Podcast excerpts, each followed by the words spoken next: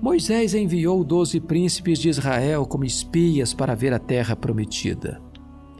Eles deveriam trazer um relatório para encorajar todo o povo a lutar e a conquistar a terra que Deus lhes prometera.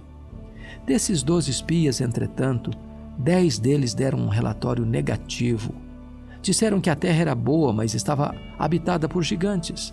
Disseram que não poderiam conquistar aquela terra porque, aos olhos daqueles gigantes, eles eram como gafanhotos e, aos seus próprios olhos, eles eram gafanhotos.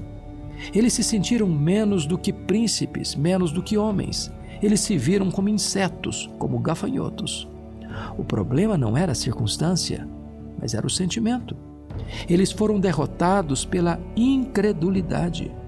O resultado dessa incredulidade é que pereceram no deserto e deixaram de tomar posse daquilo que Deus lhes havia dado. Não duvide, creia. Não olhe para as circunstâncias, olhe para Deus. Você não é um gafanhoto, você é um príncipe de Deus.